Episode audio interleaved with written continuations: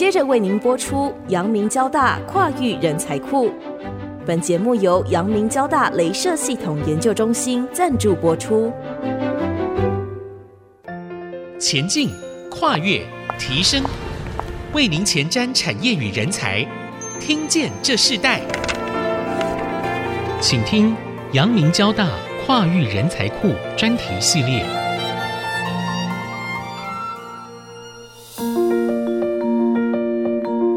好，欢迎收听《听见这时代之阳明交大跨域人才库》，我是主持人郭兰玉，也欢迎大家在我们的 Podcast 数位平台上一起来收听此集的节目。在大多数的时候，我们谈到半导体人才，都会想到他可能是理工很好，可能是数理很好。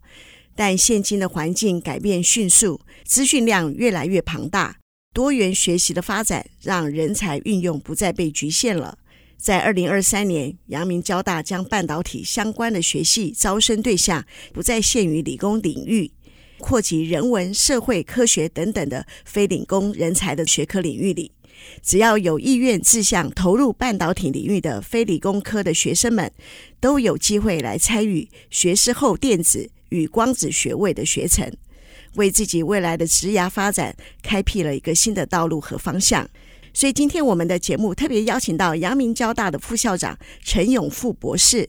陈永富博士他自己本身呢是在光学领域非常的厉害。甚至曾在光学的研究领域中排名全球百大。他从过去到现在就立志要成为一位老师，所以我们今天特别邀请他来跟我们分享他自己的学习经历，以及学士后电子与光子学位的这个学程的特色和新时代半导体人才的培育到底该如何发展。让我们先欢迎陈永富博士，呃，跟我们的听众朋友问好，博士你好。哎、欸，大家好，各位听众好，呃，我是阳明交通大学副校长陈永富。是，呃，其实我们知道陈博士啊，他本身不止在教学领域上非常的卓越，呃，在学校的整个的一个呃行政学校的管理上面啊，也投入非常大的心力哦。担任副校长不容易啊，对不对？哎、欸，不敢，哎、欸，是是 是。好，那我们是不是可以请陈副校长跟我们分享一下你自己哈、啊、曾经这个入选全球前百分之二的顶尖科学家的榜单？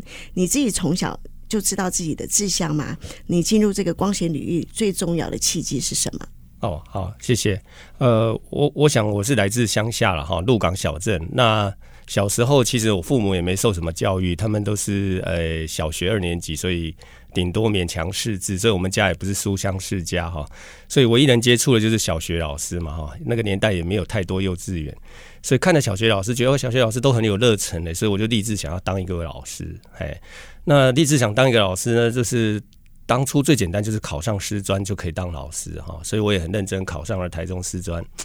但是呢，这个长辈总是觉得说，你想当老师可以当国中老师、高中老师，不一定要当小学老师啊，所以啊就没有去念师专，就跑去念了台中一中。念了台中一中之后，我想考师范大学，老师又说，哎呀，你想当老师也不一定要当高中老师、国中老师，你可以再当更。更高阶的老师哈，所以也就没有填了师范大学，就跑到了这个呃现在的阳明交通大学，就是那时候是交通大学这样子。那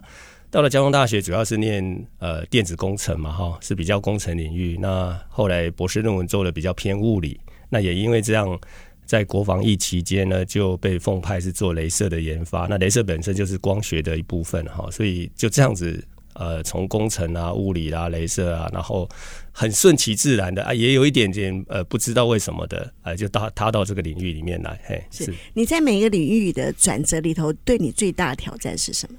最大的挑战哦，就是当你把书本的知识要把它实现出来的时候，总是难免会有一些失败的经验哈、那很多人可能会因为几次的失败就呃有可能就放弃了哈、那那我觉得我比较幸运的是。呃，在还没有绝望的时候就成功了哈。那那我相信有一些人可能会因为失败太多而就放弃哈。所以这里呃，我觉得最大的挑战对我来讲啊，就是还是要坚持啊。是，我们可以请博士跟我们听众朋友分享一下，你曾经拿到这个全球前百分之二顶尖科学家的这个榜单哦。那这是非常重要的一个学术的地位。我们可以谈一下说，这这个部分它最重要的一个关键是什么？哦。这个排名主要是针对你的贡献度啦，哈，或者是说你是不是主要贡献度的人，所以他在调查的时候是比较特别一点。呃，如果你是个人就完成的哦，那那你拿到的 credit 是更高的。那我刚刚有特别讲，我在国防疫期间啊，那那段时间其实因为是一个研究单位，其实我们是没有学生的，所以很多的成果呢呈现出来的时候，很多都是单一作者在学术论文上面哦，所以在那个时候我有可能有一二十篇都是单一作者，都是非常好的期刊哈，所以那那个可能在排名上就会呃不一样，但是。这个也代表一个意思，就是说他希望能够真正肯定的是你是真正主要的贡献者了。哎，大概哦，那时候你就很清楚知道自己最重要的一个研究领域嘛，在那个当时的时候，呃，应该说也没有说我自己呃有多么确定，但是我我的人生观其实蛮简单的哈。呃，当我走到博士毕业，我想要成为一个教育家，或者想要呃到学校教书的话，那么。就只剩下回大学了。那你要到大学，那大学所要求的是，除了你要能教书之外，最重要就是你要能够做学术研究。哦，所以虽然我是在国防疫期间，哈，国防疫我们的要求是要真的把东西做出来，不管是用在工业、用在国防、用在医疗，最重要就是要把东西做出来，哈。但是因为要回学校的话，就不只是要把东西做出来，还要能够把这些东西能够在学术上是有一定的认可，才有机会回到学校教书嘛，哈。所以我的目标是希望能够回到学校，但是在工作岗位上面的要求还是希望能够是真的把东西做出来哈。但是我想同时达到这样两个的一个目标的话，其实对后续的发展其实是帮助蛮大的。哎，嗯，所以你认为一位教育者最重要的特质是什么？尤其是大学教授？呃，现在难免会有一些大学教授是博士毕业，然后可能呃。也没有说很长的一个博士后研究就进到了这个高等教育来任教哈，那这跟我在花了五年多的时间做国防役的差异，我自己有观察出来了哈。博士毕业有五年多的一个国防役呢，除了能够让自己学习到独当一面啊，那这样子在回到学校的时候，其实可以分享给这些大学生的很多的一些呃人生历练啊，相较于如果只是。啊，博士毕业，然后只有一个博士后研究员的一个呃一个小小的经历的话，那我觉得是有蛮大的差异的。哎，嗯，那这有又关于我们今天谈的主题啊，我们今天最重要的跟大家谈的，在整个产官学研多元化的合作的这个世代。如何培育半导体的这个科技产业人才？最重要的，我们我们看到，从基础的科学的素养是可以开始着手的。那从这样的一个过程当中里头，我们看到阳明交大现在开放了学士后的这个电子与光子学位的学程，给非理工科学生的缘由，看起来是跨了一个很大的领域，对不对？真正的原因是什么？呃，我想主要还是人才不足了哈。呃，在我念大学毕业的时候是一九九零年嘛哈，台积电应该是在呃一九八八成立的哈，就是我大二大三的时候啊啊，那个时候应该是联电是发展的最好的时候。那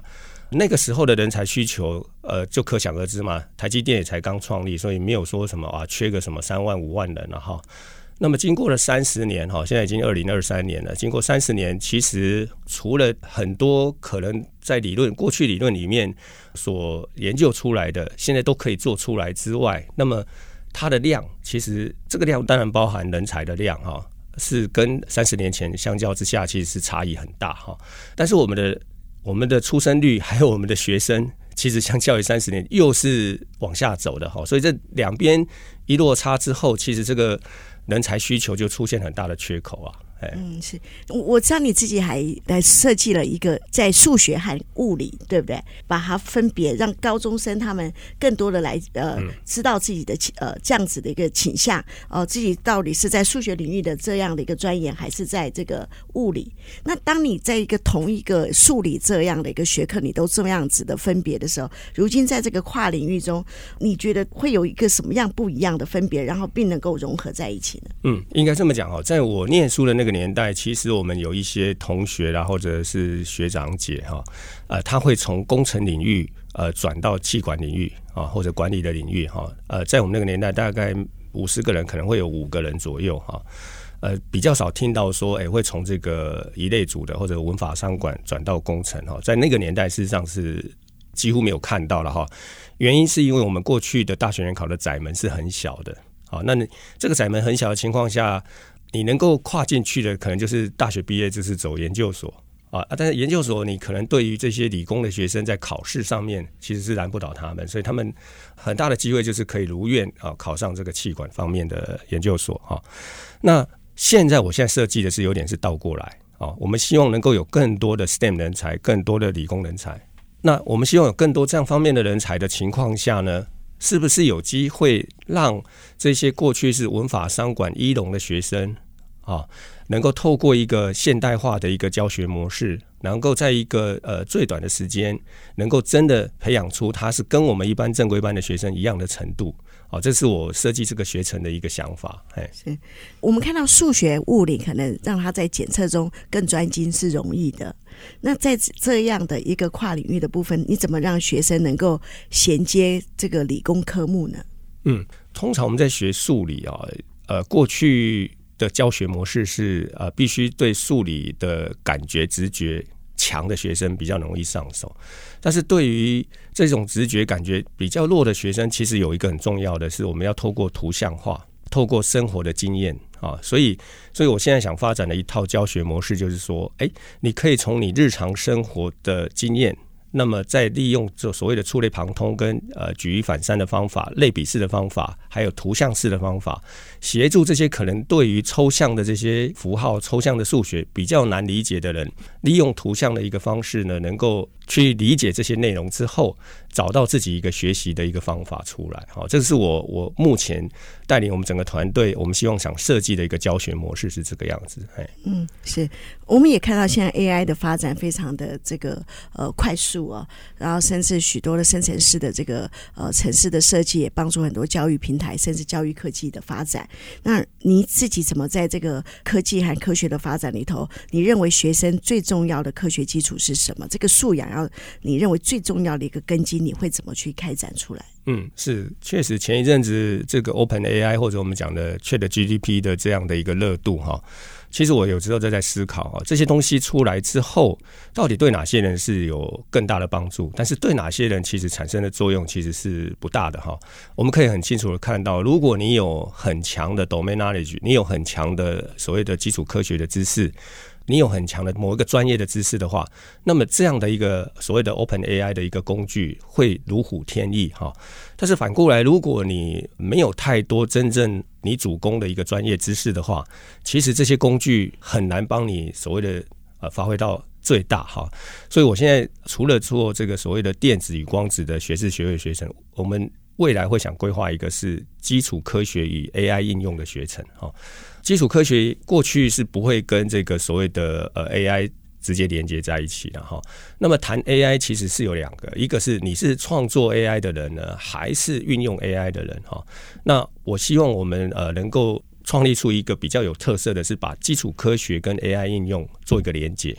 那这个基础科学是你可以有了这样一个基础之后，你可以在所有的电子理工领域里面呃自我发展哦，因为你有了基础。同样的，你就可以把 AI 应用导入到你这些基础里面来，好，这是我下阶段呃从电子与光子的学是学位学程里面要继续往下走的一个方向，嗯，所以反而就是说，在这个。学士后的电子与光子学位的这个学程的开启，这样子的一个学程的学习之后，副校长你自己认为说，未来甚至包含了基础科学，还有这个 AI 城市的运用，是下一步的阶段。是，所以你你呃，整个引导在这些非理工人才他们进入到这个学士之后，你认为他们最需要改变的一个态度是什么？改变的一个呃学习的观念是什么？啊，打掉他们过去的思考逻辑，这件事情呃，什么样才是一个最重要的帮？助他们改变的一个很重要的关键呢？呃，我想这个我确实想过了哈。呃，有人会问说，到底在这些文法商管一龙里面的这些人呢，到底是谁比较适合来念这个呃学士学位学程哈？那我觉得第一个，当然你是真的有心要念的哈。呃，所谓有心要念，大概我们可以分几个状况，就是诶，你希望透过这个两年的学士学位学程之后。你确实跟我们一般呃正规的四年的学生的专业知识方面的技能是可以相比的。那这种呢，就是说，不管你以前是哪个领域，你希望你学完之后，是就是真的到了这个所谓的 STEM 领域或者我们所谓的高科技领域里面来哈。当然，你后续还是需要在更多的学习，不管是上研究所也好，或者是自己能够在持续的在往下扎根哈。另外一种人呢，可能他是念，比如说他是法律的啊，或者是商管的，那么他有了这些所谓的科技领域的知识，那么他可以把这些科技领域知识结合他的不管是法律还是商管，那么对于他回到他原来的本业的时候，那个就不一样了。那那个他能够产生的贡献跟影响力，就会跟没有这个知识的时候差异很大。还有一个族群的人呢，可能是比较偏所谓的医师人员。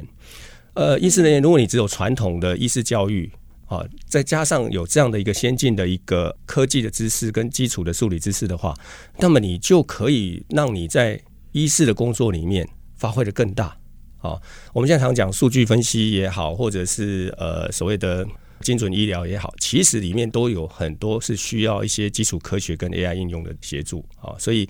我有发现，如果是医师人员来到这里。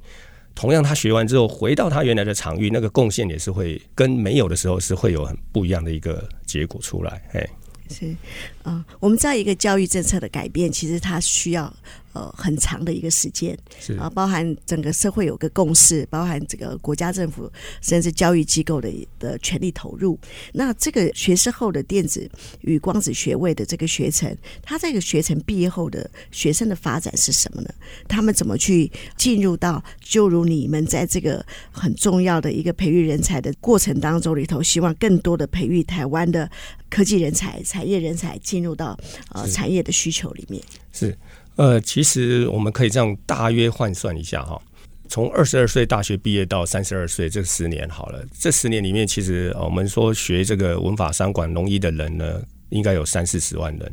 那这十年有三四十万人里面，我相信可能会有几个 percent，不管是一个 percent、三个 percent 的人是有兴趣或有心，他想要能够学会这方面的知识。那如果我们简单的算一算，大概就是有好几千人。那这好几千人，在过去如果没有这个阳明交大出来做这个学士学位学程的话，我们可以想象说，这些人其实呃就可惜了。他是有心的，而且他是可以的。那如果这五六千人真的我们给他呃足够好的教育，足够好的一个帮忙的话，那就如同我刚刚讲的，不管他是真的投入了科技产业，还是回到他原先的三管的行业，还是回到他的医事的行业，我相信那个对国家的贡献啊都是很大的啊。这我也很好奇啊，在师资的部分，是不是也要跨领域的师资呢？哎，确实哈，这个师资呢，目前的组成大概有三个来源啊。第一个就是我自己带领出来的一个团队哈，因为我刚刚有稍微描述我的学习历程嘛哈，我从呃电子工程啊到做博士的物理论文，到做呃所谓镭射的这个研发哈，那。在半导体制程里面这么讲哈，早期早期的半导体制程其实对光学的呃这个依赖度并没有那么高，但是如果要做到现在什么三纳米五纳米，其实光学的知识其实是蛮重要的哈。那所以师资里面有一块是我自己带出来的，再来是我会借助我们一些资深的教授啊，现在退休的一些教授大概是六十五岁左右，就是我们所谓的战后婴儿潮。其实这批教授其实教学能力很强。那现在大家寿命也都延长很多，所以呃，我会临聘几位呢，过去这些资深的老师呢来一起参与。之外，另外一块就是业师，哦，就是说现在在产业界里面呃有相当经验的一些博士，那这些呢过去都是呃可能是直接或间接有合作关系的，那么他们都会以兼任的方式投入到这个学位学程里面来呃帮忙。是，那你自己看，像这样子一个学士后的这样的学程开展出来的时候，跟台湾现在半导体领域最需要的那个人才的这个领域，是不是可以相合？呃，我想毋庸置疑是可以哈。其实有人会去问说，哎，这个学位学程呃，跟这个所谓的辅系双主修有什么不一样哈？呃，辅系双主修或过去很多的类似这种所谓的。第二学士哈，大部分都是属于随班复读。所谓随班复读，就是我原来已经有些科系，我有开了一些科目，那么我把它框列出来之后，你到各个班里面去随班复读。那这样训练出来，其实就你比较难去针对他的一个学习状况来做一个辅导与协助。那我们这个专班为什么叫专班？就是我们专门为这些学生是单独开班的。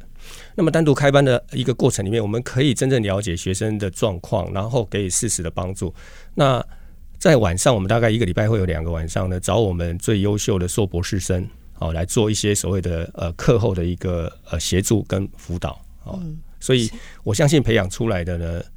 目标一定是希望跟我们一般正规的要一样的专业知识。像这个人这样子的一个呃人才学生的招募，会不会他们不是在他们毕业后才去想？他们搞不好大一大二你们就开始会鼓励他们嘛？呃，其实这个是没有问题的哈。他可以在学期间可以用所谓的修学分的方式，就可以同时来做。那么等到他第一个学士毕业之后啊，那他可以申请进来念这个第二学士。那这个时候他所花的时间就可以不需要到两年四十八学分，他可以缩短这个修业年限的。嗯，我自己看到呃，整个呃全球产业的发展和变化里头，带动了所有人才培育的不一样的教育方式哦。哦，我在过去的有呃跨领域的这个多元学习，甚至是跨学系的呃这样的双学位的学习的方法，甚至我们最近也在看到呃南部有一些个大学，他们是。不同的大学，他们跨领域的来一起将这个学程开展出来。我我看到所有的教育的机构，尤其是台湾最重要的一种呃学士教育的这样子的大学里头，教育者们他不断的在想的就是如何帮助台湾培育更多的人才库。是，这是非常重要的。那我们今天也在这个阳明交大跨域人才库的这样子的一个专辑里头，我们特别邀请到呃阳明交大的副校长陈永富博士来跟我们分享。我们看到了这个学士后电子与光子学位的学程里头，又跨了一个新的人才培育的方式。是，那你自己怎么去看一所学校最重要的使命感是什么呢？如果一个学校的最重要的就是为了产业培育人才吗？还是还有另外的不一样的使命？嗯。我觉得这个问题蛮重要的哈，为什么要把它定义在第二学士的学位学程哈？就是要让它是属于 extended，所谓衍生式的一个教育哈。最早最早大学的教育本质应该是我们原来设计的四年制的这样的一个教育，然后它是一个全能教育，是一个博雅教育，它应该要有德智体群美都应该要有的哈。但是如果要因应现在二十一世纪，不管是因为我们的少子化，还是因为我们二十一世纪有更多更多需要跨域的人的话，那么大学的责任就不该只是局限在所谓的全人教育、博雅教育了哈。这时候，大学跟企业之间的一个共创，其实是未来的一个主流啊。那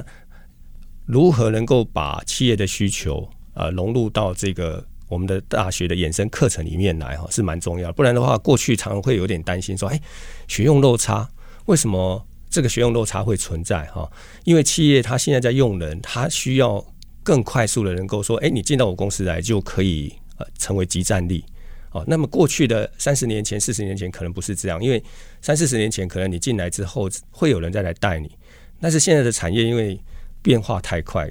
科技的需求更高，所以希望说你进来是不是可以成为集战力的过程里面会有个 gap，这个 gap 是谁来弥补？企业他觉得他没有办法来从事这样一个教学活动，因为教学也是一门专业。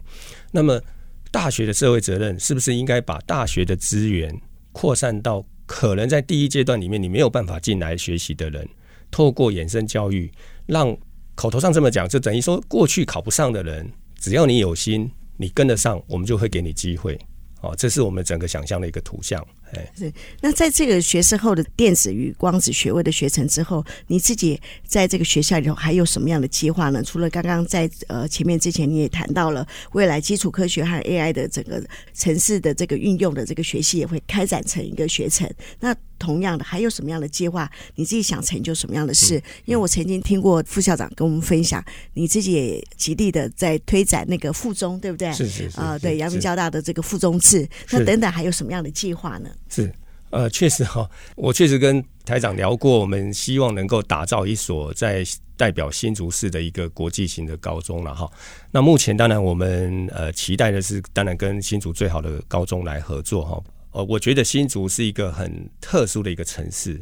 这个你说要复制一个科学园区到像这样子的一个规模，加上旁边有两个这么顶尖的大学，那个几率是不容易产生的哈。所以新竹是一个很特别的城市。所以新竹未来如何能够在这样一个特别的城市里面，除了有两所顶尖的大学，有这么好的一个企业之外，我们是不是可以往下有更先进、更国际化的高中、中学，甚至到小学？哦，那我觉得这个新竹市就会成为我们整个台湾的一个典范的都市之一啊。嘿嗯，我们今天谈的其实前面部分，我们看到的是进入大学之后的职灾啊，呃，怎么样去培育这样子的人才，更多元领域的学习。那刚刚你提到是往前啊，往前的栽种也很重要。那在这个往前的这个撒种啊，到后面的这个整个的人才的培育怎么扎根，其实是一个需要长年的计划，它不是一触可及的。你自己在这个阶段性的目标，尤其是以阳明交大的这个跨领域人才库，呃，这样的一个计划里头，你你预计最重要的是在现阶段，你想要招募多少人？你想要在这个人才库里头吸引多少的学生一起参加？嗯，呃，我曾经有一个 N 的三次方的概念啊，哈，呃，所谓 N 的三次方，就是说我自己可以去带呃一批很好的研究生啊，那这一批很好的研究生，如果能够再去带。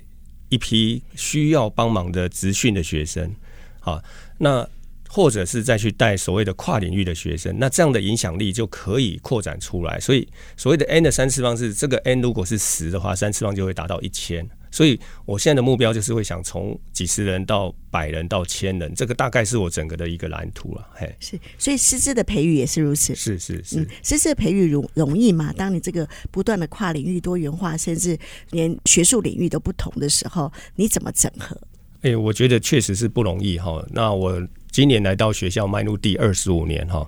呃，如果你今天回到二十年前，我其实是没有那个能力来完成这件事。那因为这二十五年来，呃，我自己培养的这些博士生呢，大概有将近四五十位，但是这四五十位里面，大概就是十分之一，他们对教育是有相同的呃热情的。那么也在这样的一个情境之下，我们可以形成一个团队啊，所以我们是花了二十几年的时间建立了这个团队。那但是之后，我相信有了这个一个种子的团队之后。要达到我刚刚讲的那个千人的目标，有没有？呃，会相对的容易啊。那前面这二十年是最辛苦的，为什么？因为我们必须是真的很扎实的去培养出自己本土的一个呃博士跟教育人员哈。这一块也是我目前在学校很认真在推的，就是说，